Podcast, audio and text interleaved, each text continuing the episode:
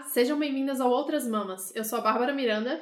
E eu sou a Thaís Goldcorn. E esse é o primeiro podcast feminista vegano do país. Uhul! Yay!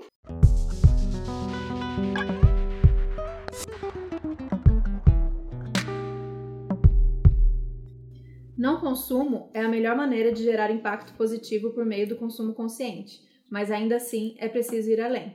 Julie Jordan Scott Consumir consciente é o mínimo que podemos fazer quando pertencemos à restrita classe consumidora global. Marina Colerato. Ó. a própria.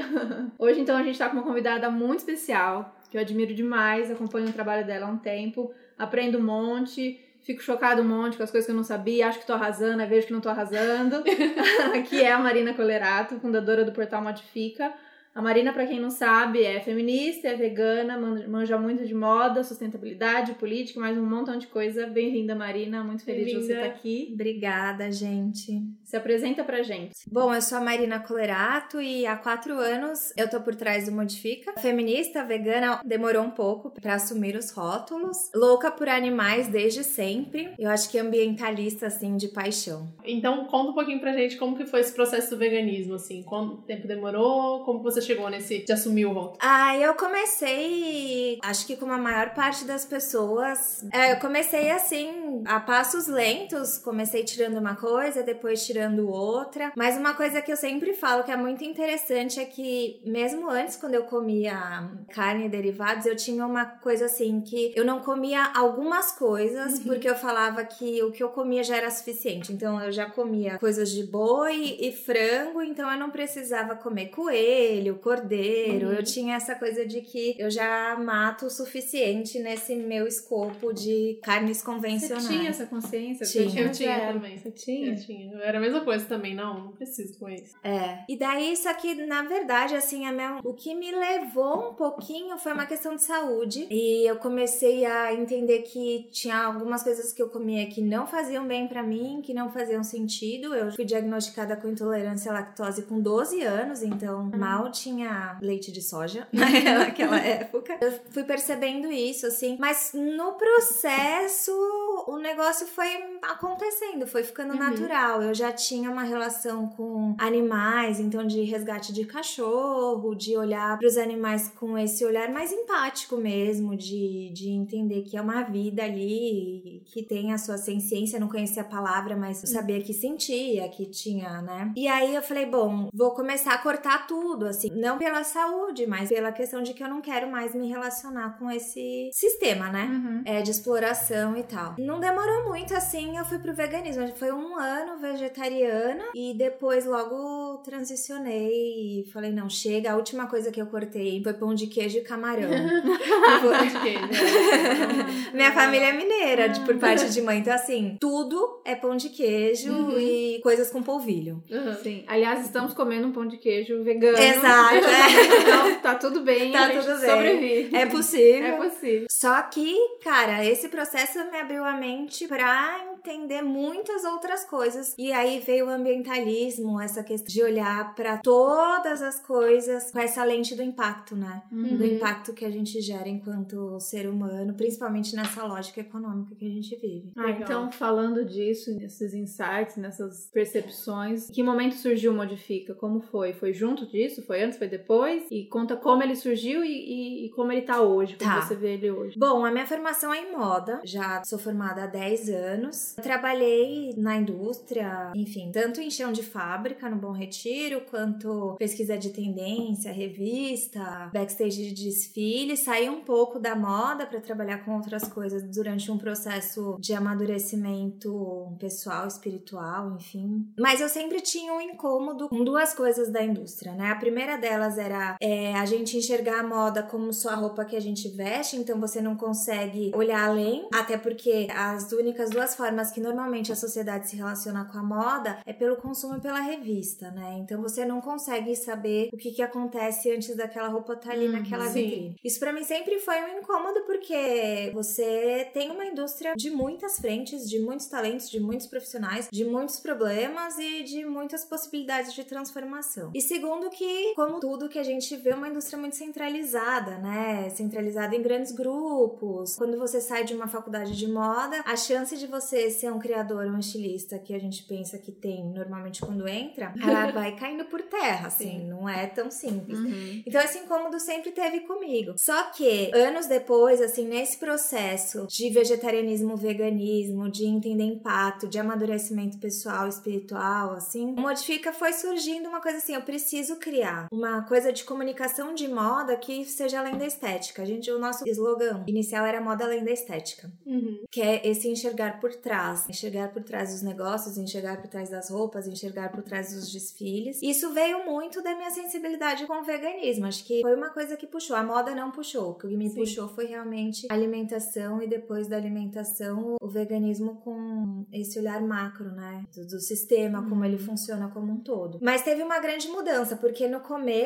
a minha ideia enquanto criar uma mídia de comunicação de moda era mostrar novas alternativas de consumo. Uhum. E com o passar do tempo, eu fui percebendo que não era por aí que a gente ia ver as coisas acontecerem de verdade, ou a mudança sistêmica que a gente precisava. É claro que a gente precisa sim de uma sociedade é mais organizada e mais, é, mais consciente das coisas que compra e de que isso está atrelado a um sistema político, social e econômico, né? Mas a urgência estava menos em falar sobre produto e mais em falar sobre lógicas produtivas Sim. Sim.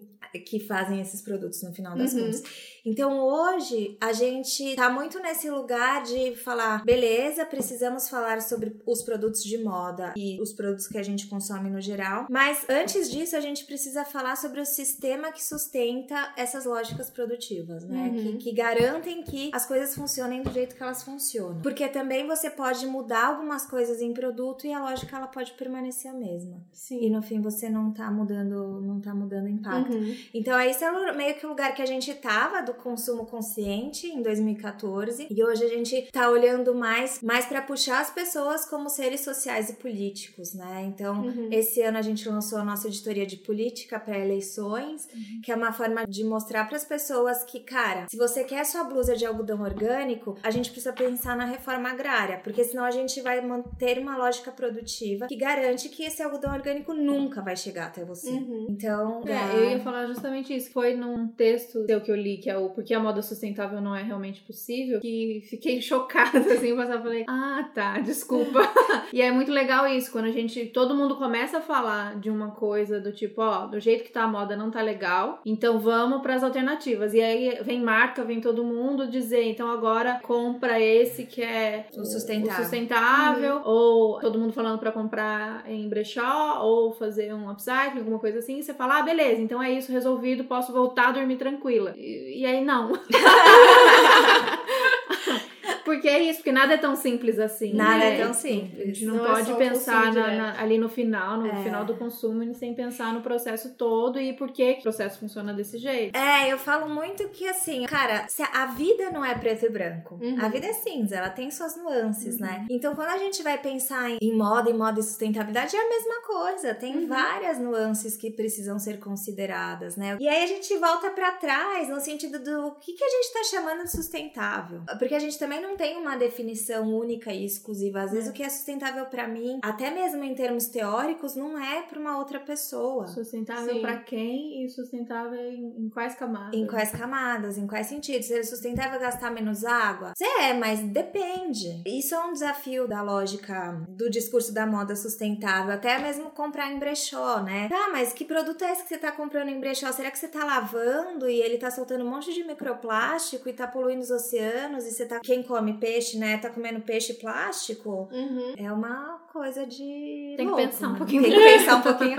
É mais difícil, no É. sentido de que A gente quer a solução mágica e pronta, Dada, né? pronta, então pronto, é. né? É. Tá ruim assim, então tá rolando essa a indústria cruel, e aí você se depara com tudo isso e você fala, então tá, então como resolve? E aí chegam soluções e você abraça Soluções elas, rápidas, mas é. não é assim. É engraçado você falar da sua trajetória, porque a minha. Eu entrei na faculdade querendo fazer moda, né? Só que fazer desenho industrial lá na UNB. E rapidinho eu desisti, assim, mas foi a primeira coisa que me fez desistir foi a coisa de ter que sempre seguir tendência. E eu gostava de comprar revista, ficar olhando e vendo coisas que eu nunca ia conseguir comprar na vida, né? Mas foi muito questão do design autoral, assim. Eu nunca vou conseguir ser um estilista. É um mundo muito competitivo. Eu ali no laboratório de moda da UNB mesmo, já rapidinho eu baixei e falei: não, não, eu gosto de trabalhar em equipe, sabe? Eu não consigo fazer sozinha essa coisa do ego. E aí eu fui desistindo aos poucos, assim, de seguir a moda, de prestar atenção, apesar de gostar muito, de ainda olhar a tendência de desfile, não sei. A questão do consumo só veio depois do veganismo. E aí que eu prestei atenção e falei: não, preciso repensar tudo, não é desse jeito que eu quero consumir, sabe? Então eu me identifico muito quando você fala disso uhum. e você fala. Eu fui pro lado do minimalismo e até desconstruir o minimalismo, tentar entender o que é o minimalismo para mim, né? É, Como que ele funciona para mim. Porque não, não é, é só ter poucas coisas. Exato, não é só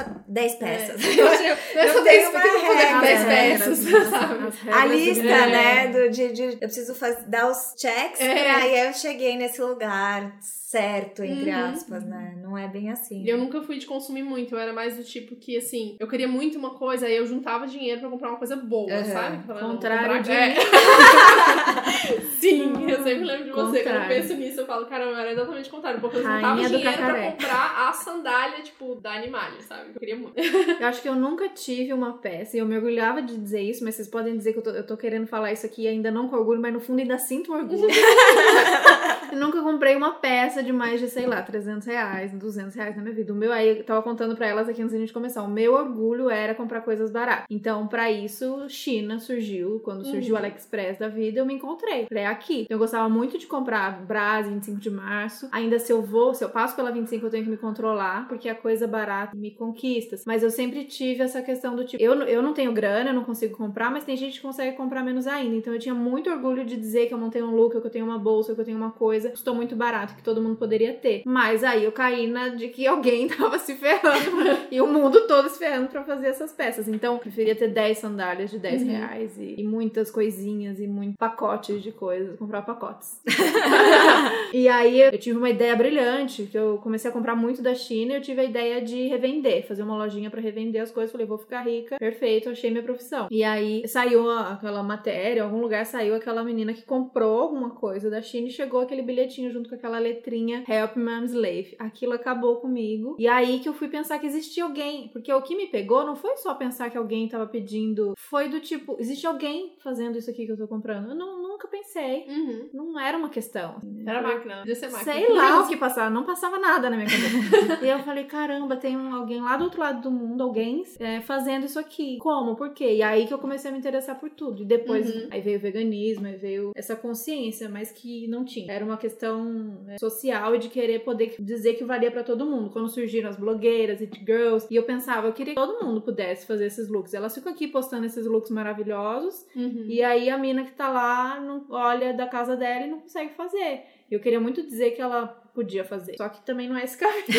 Aí entrou em crise tudo de novo e agora acho que nem penso mais muito sobre moda. Hoje em dia, a, minha, a minha moda, eu vou sobrevivendo, sei lá como. Coisas antigas. Eu, eu realmente entrei numa crise porque ainda não me sinto confortável em comprar de marcas que são muito legais, porque é alguém que faz e pensa no processo e tá lá na feirinha. Tudo muito legal, tudo muito orgânico, cruelty free, mas custa 300, 400 reais. Uhum. Ainda é uma questão para mim a resolver, assim, não consigo, não me sinto bem. Mas seria o ideal, porque aí eu ficaria uhum. com a peça um monte, mas eu, é, eu no, momento, eu... no momento está em pausa. na dúvida, não comprar nada, que na verdade é o melhor, né? Assim, se você realmente não precisa. Se eu tô sobrevivendo com as roupas que é eu já tenho, é porque eu não preciso mesmo, então tá tudo bem. Chegou um momento nessa transição toda que eu decidi que eu só ia comprar de quem fizesse, preferencialmente lá de Brasília, que era onde eu morava, né? Eu só comprava roupas feitas pelo pessoal de Brasília. Só que aí tem, da onde vem o tecido, sabe? Às vezes nem era tão caro, eu ficava de boa. Tem a, a Endossa de Brasília, tem muita coisa que é feita lá mesmo, muito legal pela galera. Só que eu não sei a história por trás do tecido, por exemplo. Aí começou a me incomodar. Uhum. E aí eu uhum. falei, não, e agora? Como é que eu faço? Sempre fica aquela duvidazinha, né? E de quem, acho que de quem o, o documentário do True Cost fez muita gente pensar nesse sobre, momento sim. pensar sobre. Com né? certeza. Aliás, a gente vai deixar então os links se você não viu. É sim. muito importante pra se você tem essas visões assim, como eu com sua roupa magicamente chegar Aparece na, na, na, É legal, é legal. Ela se não, materializa é. na loja. Legal assistir, não é? Triste pra caramba, mas é importante. Tem o reality show também, o Sweatshop, que eles pegaram três blogueiras, duas meninas e um menino noruegueses, e levaram para trabalhar no Camboja nas fábricas de produção. E é assim, eles morrem de chorar, eles não dão conta, porque é muito tempo de trabalho, eles recebem tipo 3 dólares por dia. Mas eu fiquei lá. curiosa, momentos, os momentos que aparece ele chorando, estão chorando porque eles estão sofrendo, porque Eles trabalho é estão muito pesado, ou eles estão sensibilizados com a galera? Não, tá os dois, Ah, os dois. Porque eles. Eles trabalham, né? Eles ficam, tipo, alguns E dias é pesado trabalhando. pra caramba. É pesado pra caramba, porque é, tipo, 12 horas de trabalho, sei lá, 10 horas de trabalho, costurando sem parar. E eles numa velocidade que eles não estavam conseguindo acompanhar o ritmo do resto da galera que tá produzindo. Tipo, é muito triste mesmo. Esse também me pegou bastante, assim. Mas aí fica sempre essa questão, né? De, tipo, como que a gente equilibra essa coisa do consumo consciente e de procurar marcas que produzem, que estão preocupadas com o meio ambiente, mas ao mesmo tempo não são tão caras, porque senão fica uma coisa de elite, né? Assim, só É. quem tem dinheiro que pode comprar. É, é que na verdade é que a gente cria essa, essa mentalidade do substituir, né? É uma coisa, eu acho que, é, sei lá, acho que é uma coisa muito do ser humano. Até no veganismo, né? A gente Uhum. substitua isso por isso, né? Uhum. E às vezes você simplesmente não precisa substituir. Às vezes você simplesmente pode tirar. Não por nada no Uhum. lugar. Não pôr nada no lugar, né? Que é o que você falou. Você falou assim: eu não tô comprando e não tá. E tá ok. Tá tudo bem, é. tá não tudo tô saindo bem. pelado. Exatamente. Então, porque o grande desafio, ele não tá no produto. Uhum. Ele tá primeiro no sistema, né? Então, assim, quando a gente tá com uma baixa da economia, o que, que a gente faz? A gente libera crédito, a gente libera o PIS, a gente libera o fundo do FGTS, porque a gente precisa que as pessoas comprem. Uhum. A partir do momento que a gente está estruturado numa economia de consumo, sempre vai ter um problema, porque você sempre precisa produzir mais Uhum. para vender mais, para as pessoas comprarem mais. Uhum. E quando você olha, por isso que a gente está chamando de consumo consciente, é exatamente isso. Não, a gente não precisa consumir mais, a gente precisa consumir menos. Uhum. Talvez você possa comprar uma blusa que você não saiba a procedência, enfim. E às vezes é melhor você comprar essa blusa do que você comprar a 57 Uhum. que é feita de uma forma, entendeu? Até porque tem essa questão mesmo do que você falou, né? Hoje o nosso sistema ele é, ele é pautado em exploração. Então, você comprou uma peça lá na, na marca X que você que é feito no local, mas há grande probabilidade daquele seu tecido vir de um, se ele é de origem vegetal, de um ambiente de desmatamento, de um Uhum. ambiente de devastação, porque realmente a gente não tem esse esse controle, né? A nossa Uhum. lógica é produzir mais, produzir mais da fibra, produzir mais da peça e vender mais. Sim. Então, antes da gente pensar em substituir os produtos que a gente tem, a gente tem que questionar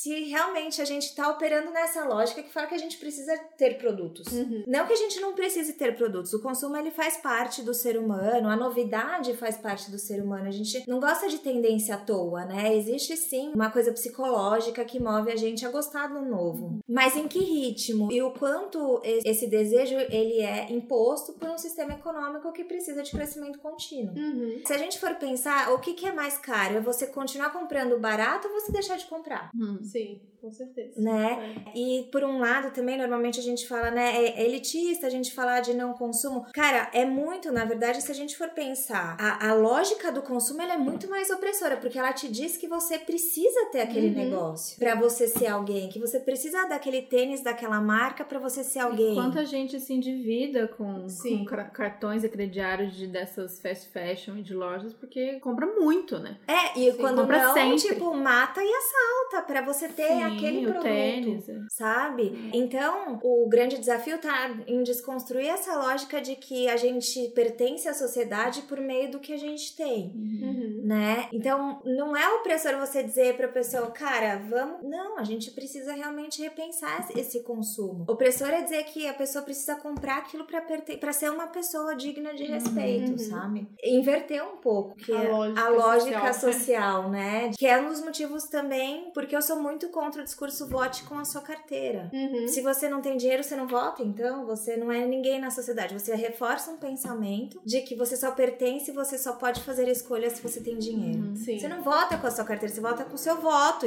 né? Tipo, e depois ele pode ser tirado de você. Sim. Mas se você é, souber fazer bom uso dele, entender que ele é sim uma ferramenta, cara, tá na mão de todo mundo. Uhum. Dinheiro não, dinheiro tá concentrado.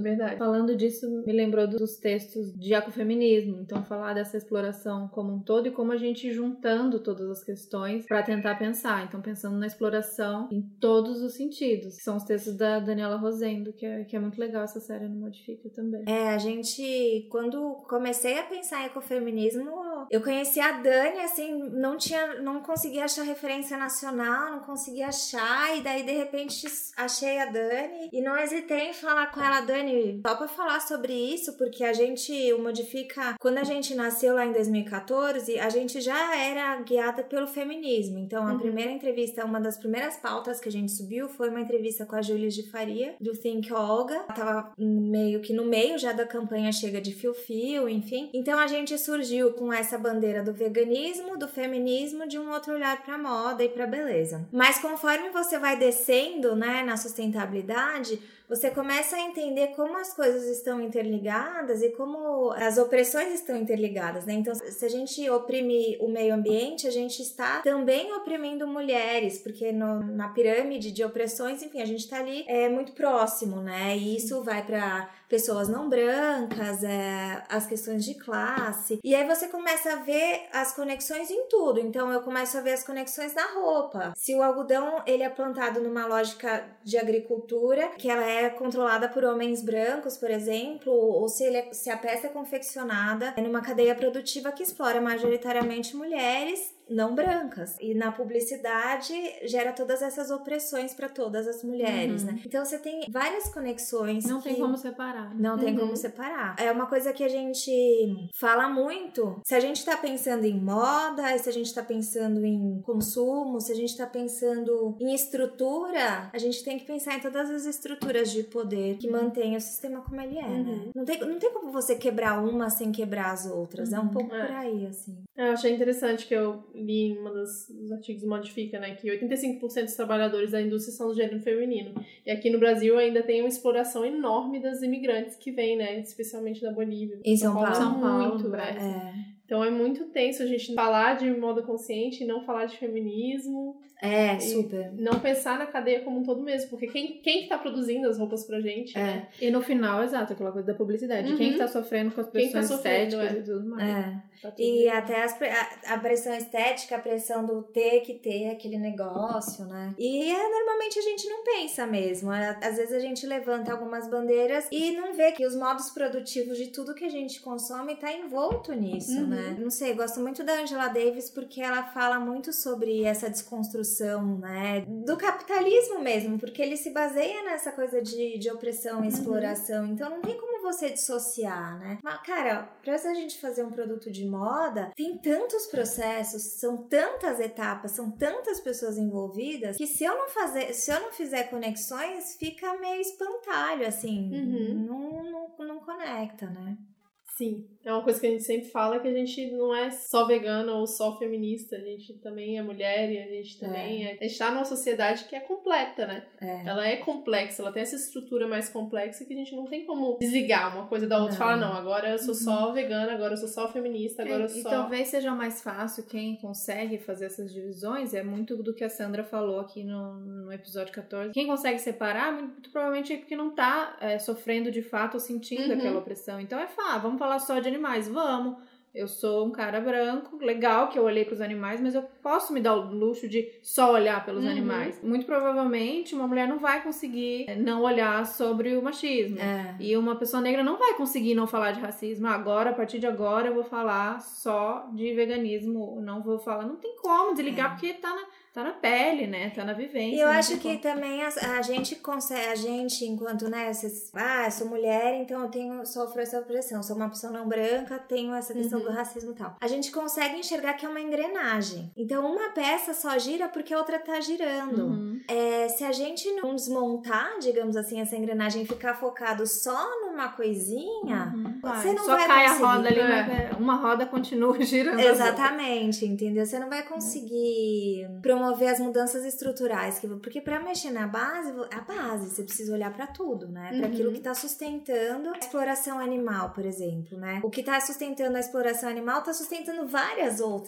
Várias explorações. Uhum. É, e tem gente, ah, mas não dá pra gente esperar ruir todo o sistema pra fazer alguma coisa. Mas assim, talvez seja a única maneira, porque a gente tá vendo medidas paliativas, assim, que a gente acha que tá Uhum. chegando nos animais ou que tá chegando, mas talvez não esteja. É. Então, a mudança estrutural, ela é mais trabalhosa, ela exige mais da gente, de todo mundo, mas talvez seja o único caminho, né? É, no último Fórum Mundial, eles finalmente chegaram à conclusão de que os problemas que a gente enfrenta no mundo hoje são sistêmicos. E Uhum. para isso a gente precisa de soluções sistêmicas. Uhum. O grande desafio é que o ser humano não tem um pensamento sistêmico. Uhum. Então a gente tem é, problemas sistêmicos que precisam de soluções sistêmicas, mas, a gente, não gosta consegue de pensar. remediar. Até a própria lógica que, que nos trouxe até aqui é do com- compartimentalizado, né? Então, assim, Uhum. uma empresa ela é toda compartimentalizada. Uhum. Esse departamento cuida disso, esse cuida disso, isso- e aí você não troca, não se conversa. Cada um meio que tenta resolver o seu, no fim não resolve nada. E é essa, essa lógica que a gente tá precisando quebrar, né? Sair desse. Tipo, estourou um cano, conserta esse cano e segue. Exatamente. E vai, ao invés de olhar toda a estrutura da casa, por que que tá dando esse problema. Exatamente. isso. Mas é, se não tá dando certo, todo mundo concorda que tá tudo muito errado. Gente pedindo meteoro, é a gente achando que não dá certo, que reseta o mundo, meu Deus, como chegamos aqui, é Trump, é Bolsonaro. Então deu errado, concordamos? Concordamos. Então acho que tá na hora de tentar uma maneira diferente de mexer, né? Exatamente. De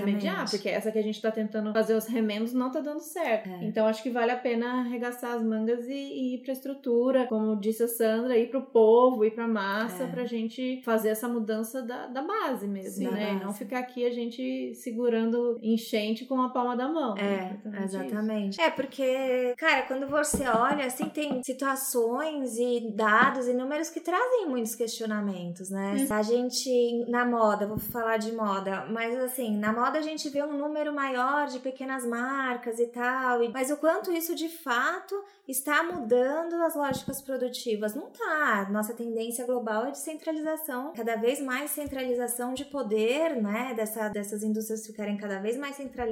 E vo- centralização de poder é um perigo, porque você tem poucas pessoas com poder para dar as cartas sobre Uhum. algumas coisas, para decidir por muitos, né? Então, não é um cenário positivo. E se a gente não assumir isso, talvez é pior, assim, entendeu? né? tipo, É, porque a gente acha que tá tudo bem, e é isso. É. Faz, faz como eu tava fazendo, dormindo tranquilo. Achando que tava dando pra dormir tranquilo e não dá. E é, e é muito louco quando a gente ouve muito, principalmente no veganismo. Acho que outras lutas dizem isso, mas hoje a gente tá mais. Eu e Babi estamos mais, acho que no ativismo Uhum. vegano do que em qualquer outro hoje em dia. Então a gente ouve muito tipo, ai, para de querer misturar, para de botar ideologia no nosso veganismo. Veganismo é pelos animais, vamos parar de misturar. A gente falou muito disso já também. Mas aí a gente pega, você tá aqui trazendo dados da moda, que nem é o meu mundo, eu nem sei. E aí é muito parecido. Uhum. Então, aumentando iniciativas, aumentando pessoas conscientes, falando em, consumo consciente, em selo verde, em vamos consumir do local, do pequeno, e feirinhas e iniciativas. Mas, assim, isso não tá, né? Refletindo de fato numa mudança. Tem menos pessoas trabalhando na, na indústria de maneira análoga à escravidão, ou tem alguma coisa melhorando em relação ao meio,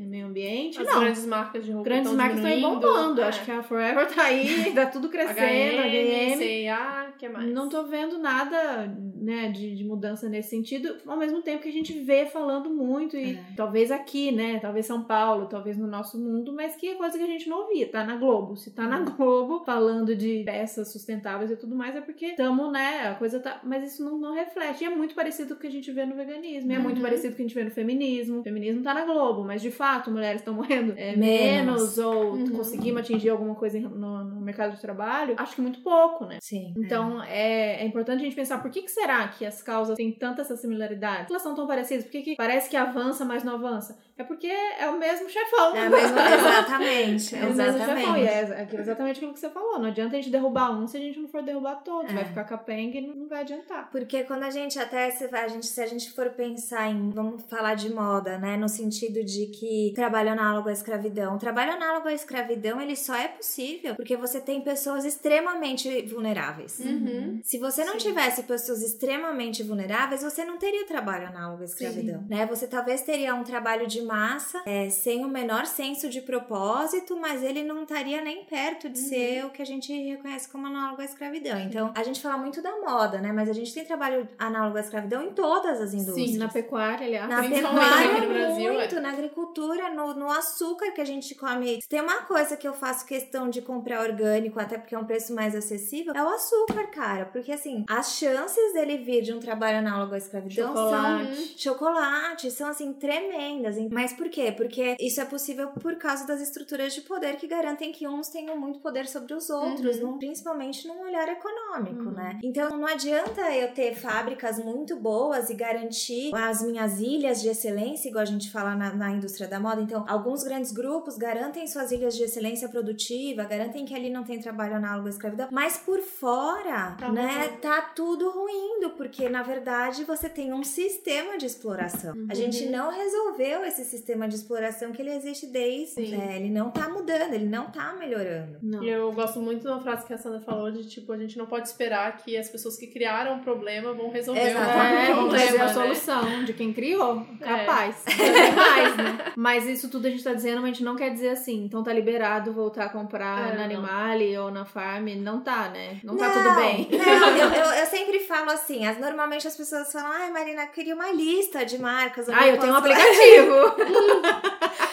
E eu sempre falo, cara, a lista não vai ajudar. Assim, acho que você ter esse entendimento de que seu tecido veio de algum lugar, de que essa roupa veio de algum lugar e de que essa sua compra ela tá relacionada a uma cadeia produtiva longa que tem diversos pontos de contato com a sociedade. Uhum. Pode ser a pessoa do bairro que tá comprando um tecido que ela não sabe de onde vem, que Sim. ele vem de algum lugar, mas que a gente não sabe da onde. Pode ser a grande rede de varejista, que até tem as grandes redes de varejista, por proteção de nome, por proteção de, de investimento, né? Cada vez menos investidores querem investir em empresas que têm escândalo de trabalho análogo à escravidão e tal. Elas vão criar suas proteções e vão realmente ir políticas de... e cuidando desse, dessa sua cadeia produtiva. Mas assim, tudo tá baseado nessa grande rede de devastação. Então, assim, a gente tem lógicas de exploração do campo, de, de produção excessiva de matéria-prima, a gente tem lógica de exploração de pessoas, né? Isso, isso vai, eu acho que não tem escolha 100% segura, não é que, acho que assim, pode, a gente precisa entender que o consumismo, ele é, o,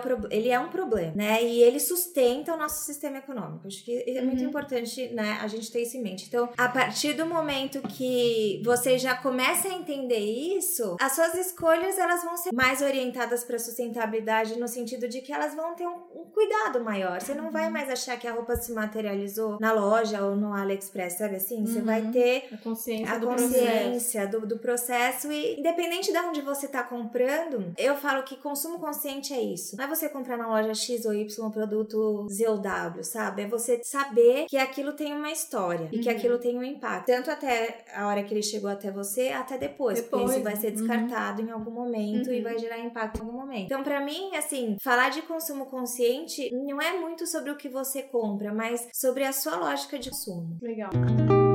Eu gostei muito se você puder repetir, porque a gente conversou isso antes de gravar, das plantações de algodão. Eu acho legal pra falar aqui. Uhum. Entender essa lógica. Que eu não sabia que tá tudo interligado e eu também não sabia.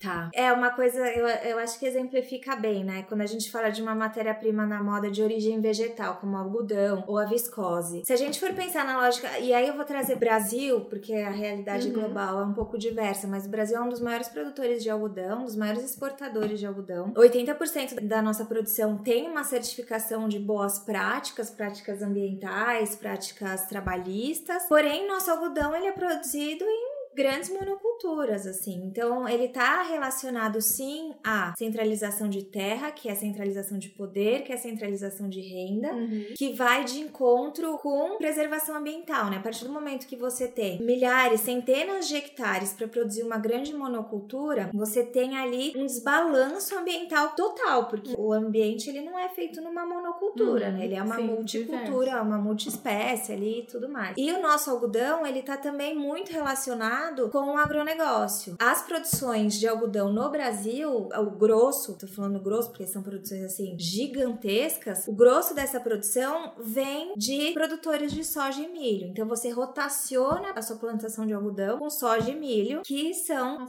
ração para gado e animais de abate, né? Fora isso, a semente, o algodão, então a pluma do algodão, ela uhum. vira o tecido, o caroço, ele vira óleo, óleo de algodão, que a gente não usa muito, a indústria alimentícia usa um pouco, mas não é tão comum. E a casca do caroço vira alimento para vaca leiteira. Uhum. E aí você tem uma fibra de origem vegetal que tem uma lógica de devastação ambiental que mata animais. Uhum. A mesma coisa do, pé, do, do poliéster, né? O poliéster é uma fibra, é natural, porque o petróleo é natural, mas ele passa por um processo de sintetização, então a gente chama de fibra sintética, que em tese não tem nada de origem animal, mas que primeiro a extração é muito devastadora de comunidades, de habitat natural. É na hora que você tem um grande vazamento de uhum. petróleo, uhum. né, de Sim. óleo e tal. Você mata milhões de animais Sim. e seres marinhos e no seu processo de uso ele libera microplástico, ele devasta o oceano que está totalmente ligado uhum. à qualidade de vida marinha, nossa vida, né? Os oceanos equilibram toda a vida na Terra, né? Então não tem como a gente separar em Sim. caixinhas, né? Como é, sou vegano e me visto de algodão da cabeça aos pés, mas cara, a lógica produtiva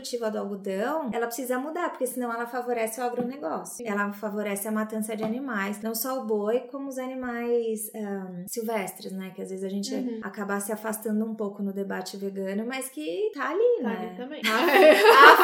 Af, af, é, é muita coisa, é muita coisa. Mas, mas é, é importante saber, é, exato, é isso, é a consciência, mesmo. né? Que eu não vou usar algodão. Não, não é. Eu acho que é, é importante ter a consciência para entender que o que sustenta. Que tá tudo junto mesmo. Tudo tá ligado, tudo junto, sustentado por um sistema que a gente precisa entender como ele uhum. funciona. Tem um livro legal da Naomi Klein, que é o Não Basta Dizer Não, que depois vocês deixam nas indicações, mas que é muito isso, assim, a gente, ela fala uma frase que para mim faz todo sentido, assim. Pra gente chegar onde a gente quer, a gente precisa entender onde a gente tá e como a gente veio parar aqui. Uhum. Sim. Se não, por mais doloroso que seja ver como é que a gente veio parar aqui onde a gente tá, é preciso se a gente quer chegar em um outro lugar, que uhum. não esse, né? Às, às, vezes as pessoas falam, nossa, Marina, mas a gente precisa ter um olhar mais positivo. E não é sobre positivo ou negativo, é muito sobre, cara, a realidade é essa, assim. O positivo é que tem gente falando sobre isso. O positivo é que eu tô aqui conversando uhum. com vocês num podcast vegano sobre modo de sustentabilidade, sabe? Acho que a esse... gente não falar não vai fazer parar é, de acontecer. Exatamente. É. Mas eu tenho, eu tenho muita gente que, que eu ouço falar disso. Ai, mas aí você vai falar de veganismo e uma coisa puxa a outra. E eu sei que tem animal sofrendo pra todo lado, gente sofrendo pra todo lado, mas eu não. Eu sofro muita coisa, mas assim, a gente não falar, né? Vai é, resolver, vai, vai melhorar a vida de alguém, não vai. Então é meio desesperador, dá um. dá uns bosses do tipo, meu Deus do céu, tá tudo errado mesmo. Mas é importante a gente falar. É muito legal que você tá aqui falando isso, que a gente tem esse canal pra falar isso. Tem tanta gente falando é, disso por aí que uhum. fala, e vão falar mais, e né? É, cada vez mais pessoas falarem é o positivo. Acho Sim. que você falar sobre o assunto não é você ser pessimista ou ter um olhar negativo. Não, cara, é você julgar a real, assim. Uhum. Se a uhum. gente quer sair daqui, vamos olhar para onde a gente tá de fato. Porque trocar a marca que você compra, muito legal, mas assim, até que ponto, uhum. né? Ou uhum. trocar a matéria-prima da sua, da sua roupa sem pensar da um, das possibilidades. Não tô dizendo que é fácil saber, não é fácil. Por isso que tem o Modifica, para chegar em mais pessoas, para falar para elas sobre isso. Assim, não tô dizendo que é simples a gente saber que a lógica de produção do algodão vem de uma monocultura, não tô falando que é, uhum. que é uhum. fácil. Mas que quando a gente tá falando sobre, não negar, né? Não tipo, uhum. tipo se afastar porque eu não, não quero, quero saber. Uhum. É tipo, nossa, pô, então agora. Tá, então agora eu quero entender por que, que então o orgânico faz mais sentido, ou por que, que a gente precisa de outras lógicas produtivas, uhum. sabe? É Não, ter essa aí, curiosidade. Até falar uma coisa do tipo, tá, tira a sua política da minha, do meu veganismo ou da moda, aí não faz sentido nenhum. Porque aí você vai ao fundo e você vai ver que não dá para falar de nada disso sem falar em reforma agrária. Não dá. E, e coisas nesse sentido, eles falam, então tá, tem a ver com uhum. política e tem a ver com quem eu vou escolher para votar agora e tem a ver com tudo isso. É importante a gente entrar a fundo nesses assuntos mesmo, que aí fica quase que impossível você dizer que, que não tem política nisso e que não tem transformações. Não, exatamente. E tem, tem exemplos muito concretos. Se a gente for falar de lixo, né? A gente tá com a legislação dos canudinhos, blá, blá, blá. ótimo, maravilhoso tal. Tal. Mas se a gente for pegar realmente a quantidade de lixo plástico nos oceanos e ver o quanto o canudinho representa, é muito pouco, né? Uhum. A maior parte do lixo plástico, quase 50% do lixo plástico nos oceanos, está vinculado a redes de pesca, então a pesca predatória. Uhum. Então, como políticas é, de incentivo a essa lógica de, de produção incentivam a pesca predatória que Sim. estão por trás do lixo nos oceanos, sabe assim? Acho maravilhoso a gente, realmente, eu sou, eu fui a favor da gente discutir o canudinho, da gente trocar o nosso copo de plástico e tal. Mas não dá gente- pra parar aí. não dá, tá porque bem. assim, a gente tem, na verdade, lá em cima, um grupo de pessoas, lá em cima não muito longe, né? O Quem a Uhum. gente tá escolhendo na, pra representar a gente, tá aliado a pessoas que poluem E votando muito mais do que. contra o canudinho. Não, eu sou super amiga do Exatamente. meio ambiente. Canudinho nunca mais. Não- Mas rede tá liberado. É Exatamente. E aí, se, se você tem uma visão ingênua e parcial, você compra, né? Uhum. Assim Sim. como a gente Você é compra é, marcas fazendo greenwashing e tudo mais, a a gente compra, porque Uhum. é isso, tá fácil ali, né? Olha que legal, essa marca É. agora é amiga do meio ambiente, esse político é amigo do meio ambiente. Ah, que legal, tô junto dele. Uhum. Se der uma pesquisadinha maior, você vai mais a fundo ali, você vê que, que tá usando do, do discurso, porque agora o discurso tá, tá bonito, né? Tá É. na moda. Eu falo muito assim que a gente tem que tomar cuidado porque as pessoas que estão em, uma- em um determinado lugar de privilégio de, e de lucrar com o que tá posto, elas estão se movimentando para garantir que as coisas continuem do jeito que estão. Uhum. Sim. Né? Eu acho que Com é certeza. muito importante a gente ter isso em mente, assim. Um esforço grande. É, não é tipo é, desconfiar de tudo, mas assim, pode ter certeza que muitos, muitas ações, muitas coisas, é, ao primeiro momento parecem incríveis, na verdade são tentativas de garantir que nada mude. Sim, certeza. Né? Que a gente, quem nunca teve acesso à, à política, a poder e a dinheiro, continue não tendo acesso à política, poder e a dinheiro. Uhum. A Carol Delgado, puxadinho, uma antropóloga do Rio, ela fala um pouco isso, assim, a gente acessou, assim, o campo da representatividade, a gente conseguiu mais, eh, mais diversidade nas campanhas, a gente foi conseguindo algumas coisas, mas o campo do poder e da grana é tipo Continua assim... ali, Continua, protegido. aqui Uhum, vocês não vão sim. entrar. Vocês Uhum. conseguiram as pessoas na campanha, vocês conseguiram algumas coisas, mas aqui não, tá? Aqui é Uhum. nosso. Sim. E isso distrai bastante. As pessoas na campanha, essa- esse rolê aqui, da, Uhum, né? Parece ele- que tá tudo caminhando bem. É.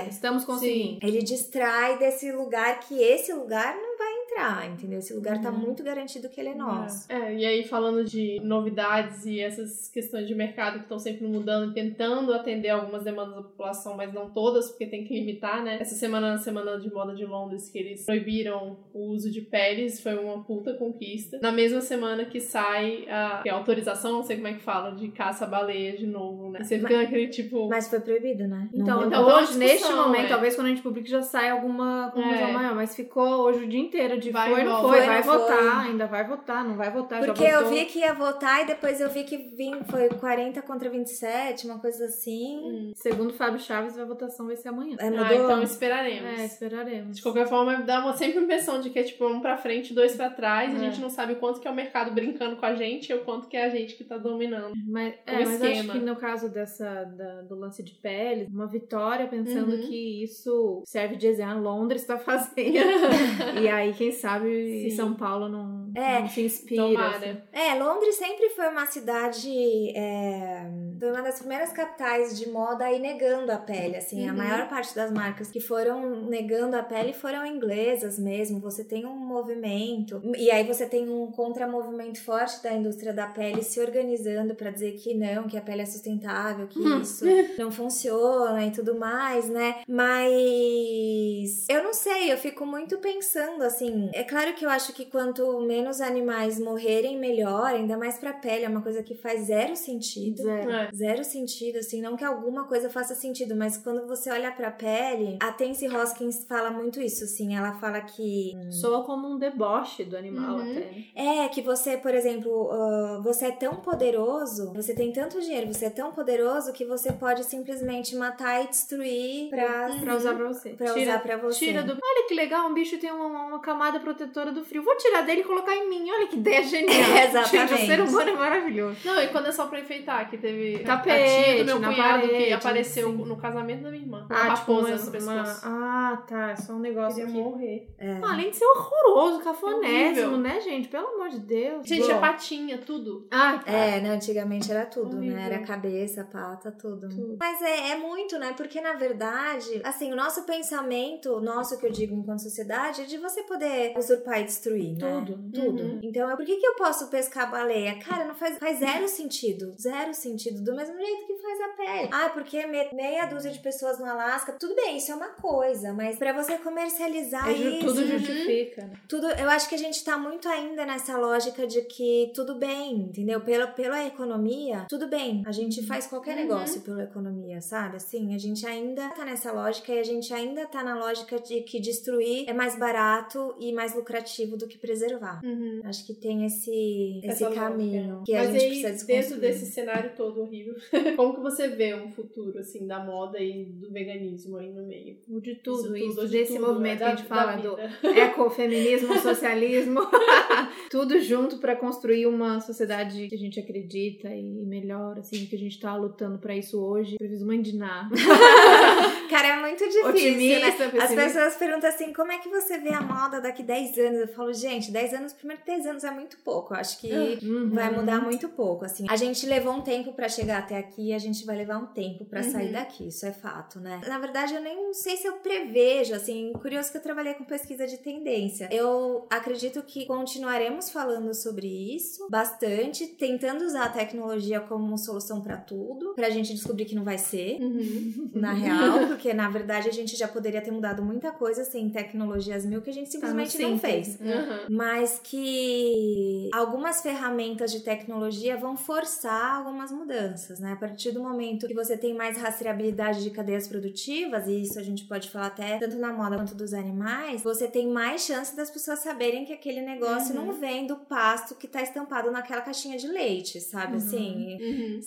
a, a publici- aquela imagem que, que o produto tá te vendendo, ela passa a ser mais perene, né? Muito mais fácil de diluir, porque você tem ferramentas que te mostram que não, Não que é ela assim. veio de Uhum. outro lugar, sabe? Uhum. Então, isso eu- enxergo como uma coisa positiva, assim. A gente vai conseguir entender mais esses processos produtivos para entender que o problema não tá no produto, tá no, pro- no processo. É que até então a gente não olhou para os processos, a gente só olhou para as coisas. Então, a gente ainda tá muito focado em coisas. Uhum. Mas se a, a partir do momento que essas ferramentas possibilitarem a gente olhar para processos, aí é muito poderoso, porque a gente começa então a mudar os processos e os produtos invariavelmente eles vão ser diferentes, né? Eles Uhum. vão estar mais de acordo do que com o que a gente espera ou acredita ou diz que tá ali naquela tag ou naquela caixa, sabe? Mas com Legal. certeza não vou dizer que vai ser fácil, vai ser uma luta. Acho que a gente precisa realmente Um nunca se esforço encon- enorme. de um esforço, é, Uhum. nunca tá numa zona de conforto, Uhum. sabe? Acho que. E a gente tem agora, assim, um levante conservador que a gente tem que encarar de frente, assim, que, cara, é nos Estados Unidos, na França, aqui, entendeu? Isso, claro, é uma resposta a avanço, a alguns avanços que a gente Uhum. teve. Mas se a gente não tomar cuidado, né, muita coisa do que a gente conquistou vai ser perdido. E aí Uhum. começa tudo de novo e cansa, Cansa. né? Então, Então. quando parece que conquistou aquilo que a Bibi falou, um, pra- um passo pra frente e dois pra trás, parece, né? Mas É. se a gente não continuar dando os pra frente, vai ficar É. só pra trás. Só pra trás. Mas é isso, assim, acho que vão, vamos ter boas ferramentas que vão ajudar algumas coisas. Não acho que vai ser uma transformação muito radical, muitas coisas vão continuar exatamente iguais. Uhum. Ou um pouco diferentes, mas vamos continuar com a exploração de mão de obra, continuaremos tendo pobreza, sabe Uhum, assim? A gente sim. precisa assumir isso para conseguir pensar nessas mudanças estruturais e sistêmicas. Legal, mas estamos falando, né? É. Estamos tentando. Estamos aqui. tentando, estamos aqui. Quando cansa, a gente já falou no episódio passado, para um pouquinho, respira um pouquinho, se Exatamente. cuida um pouquinho e E volta. volta. Exatamente. Legal. Ah, Então vamos aproveitar para você falar dos seus projetos, assim, como é que é, como é que tá o futuro do Modifica, seu, quais são as ideias. Então você falou no começo um pouquinho do projeto sobre a política, ajudou bastante, quem não, a gente vai deixar todos os links, mas tem um guia, né, que ajuda a escolher o voto nesse momento tão difícil, tão nebuloso, e, e várias outras séries, vídeos, explica um pouco e, e tem outros projetos também. É, o nosso grande, assim, nossa mensagem, assim, nossa mensagem não, né? Mas a, a, gente fala que a nossa visão é a transformação pela informação. O que é um desafio, porque a gente vive numa era de excesso de informação, né? E tem um, um cara muito bom, que eu tô muito louca nele, que é um filósofo coreano-alemão, que ele fala que o excesso de informação não necessariamente significa verdade, né? Então, é até um desafio pro Modifica, nessa era de excesso de informação, entender a relevância dessa informação. Uhum. O, o que que ela vai fazer sentido para quem que ela... É, assim, como que ela vai fazer sentido para quem que ela vai fazer sentido. Então, a gente tá nesse processo de entender realmente o potencial da informação na era da fake news, né? E como é que a gente ali, é, chega nas pessoas. A gente não precisa chegar num número enorme de pessoas, a gente precisa chegar nas pessoas certas. Uhum. Então, os nossos projetos eles estão muito alinhados para a partir do momento que a gente enxergou caminhos para chegar nessas pessoas que a gente entende como certas, a gente provocar esse pensamento sistêmico, né? Quando a gente decidiu falar de política, foi esse entendimento de que, cara, não adianta nada eu comprar roupa sustentável de ou no brechó ou de 500 reais, enfim, se eu tô apoiando com meu voto toda uma estrutura que garante que os nossos processos produtivos eles se mantenham à base da opressão e da exploração. Então, em todos os canais, né? A gente tem o YouTube, é, Instagram, no próprio site, enfim, todos os nossos projetos são esses. Assim, a gente tá trabalhando muito em trazer os temas com esse olhar sistêmico, fazer provocação. A gente não traz resposta nenhuma, assim. Uhum. Só desgraça na minha cabeça. a gente traz muita provocação, né? Então a gente tem alguns projetos. Ano que vem a gente quer falar mais sobre fibras e fios, então talvez saia um projeto que é uma grande questão Legal. sobre o que é sustentável em Uhum. fibras e fios, sobre o que não é, as polêmicas entre o natural ou não, e aí entra a questão dos produtos de origem animal versus os produtos de origem vegetal ou que a gente chama de sintético, né? Ativar mais os canais do YouTube e de certa forma levar esses, esse, esse, esse debate todo pro universo offline, mas não para um grande público, porque a gente chama de, de, de pequenas lideranças. Assim, a gente acredita muito que lideranças com pensamento sistêmico elas vão ter um impacto muito maior do que se eu ficar querendo atingir uma quantidade enorme de pessoas e que talvez não estejam preparados para aquele assunto naquele momento, enfim, como se fosse um tiro de canhão. Então a gente tá muito focado em atingir determinadas lideranças Uhum. por meio desses projetos que provoquem as pessoas a pensar sistêmico, né? A gente lançou a campanha Menos Plástico, Mais Planeta antes das eleições pra mostrar que, cara, é muito maravilhoso seu canudinho de vidro, mas assim, o que, que o teu candidato tá pensando em política pública Uhum. pro plástico? Uhum. Porque quando a gente vai pensar em proibir sacolinha e tal, se o político que tá lá ele não estiver completamente isento, ele não vai votar, porque tem uma indústria ali do, do plástico que vai fazer de tudo que Uhum. aquilo não passe Uhum. né? Então, trazer essas provocações, né? A gente trouxe essa, enfim, queremos trazer outras, mas muito levando as pessoas para esse pensamento sistêmico e debatendo mais a ligação de das coisas, né? Veganismo, feminismo e isso tudo num ambiente político, de política institucional mesmo. Não do política do meu meu minha compra é política, meu consumo é político, mas de política institucional. Legal. Como está Ai, muito bom. Maravilhoso seu Ansiosa trabalho. Obrigada. obrigada. Muito obrigada, Marina. Falamos aqui. Quer falar mais alguma coisa? Não, Isso. não, eu quero agradecer o convite.